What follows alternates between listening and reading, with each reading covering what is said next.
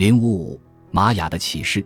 我们可以试着用五个线索来对古典时期玛雅的崩溃做一个总结。尽管我知道许多玛雅考古学家们对此尚未达成共识，部分由于不同因素对玛雅不同地区造成的影响有所不同，也因为玛雅遗址中只有区区几个考古学研究做得比较详尽。另外，还有一个尚未揭开的谜团，即为什么玛雅大多数中心地带在崩溃发生、时间流逝、森林又恢复茂盛以后，仍然人烟罕至？对于这些疑问，我的第一条线索是人口增长超过了资源可以承载的程度，就像托马斯·马尔萨斯于1798年所预测的，并且在今日的卢旺达和海地等地所演绎的危机那样。对此，考古学家大卫·维伯斯特总结道。太多农民在太多的地方种植太多的庄稼。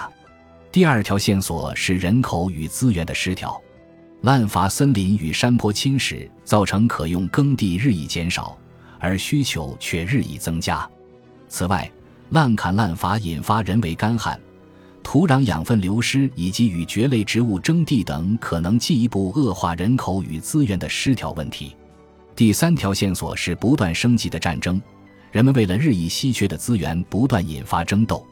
玛雅人的战争旷日持久，在杭江崩溃之前达到高峰。如果我们能想象，在一个比科罗拉多州还小的地方住着五零零零零零零多个玛雅人后，对他们之间的征战就一点也不会感到惊奇。同时，战争又使耕地进一步减少，因为介于城邦之间的土地战火纷飞，无法耕种。从而沦为无人地，气候变化则是另一条线索。古典时期崩溃时的那场干旱，并不是玛雅经历过的第一场干旱，却是最严重的一场。在前几次干旱中，深受天灾之苦的人们还可以迁移到其他尚无人居住的地方，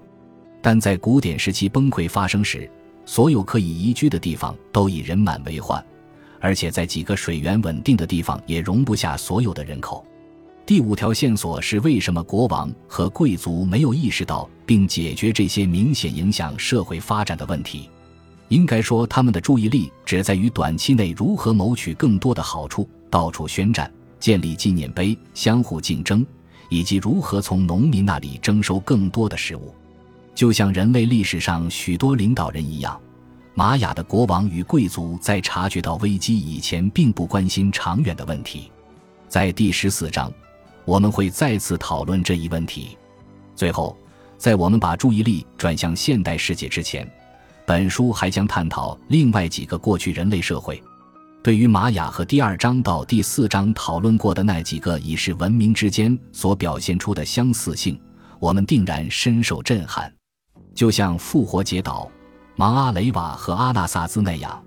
玛雅的环境和人口问题致使战争升级，民间冲突不断。就像复活节岛和查科峡谷那样，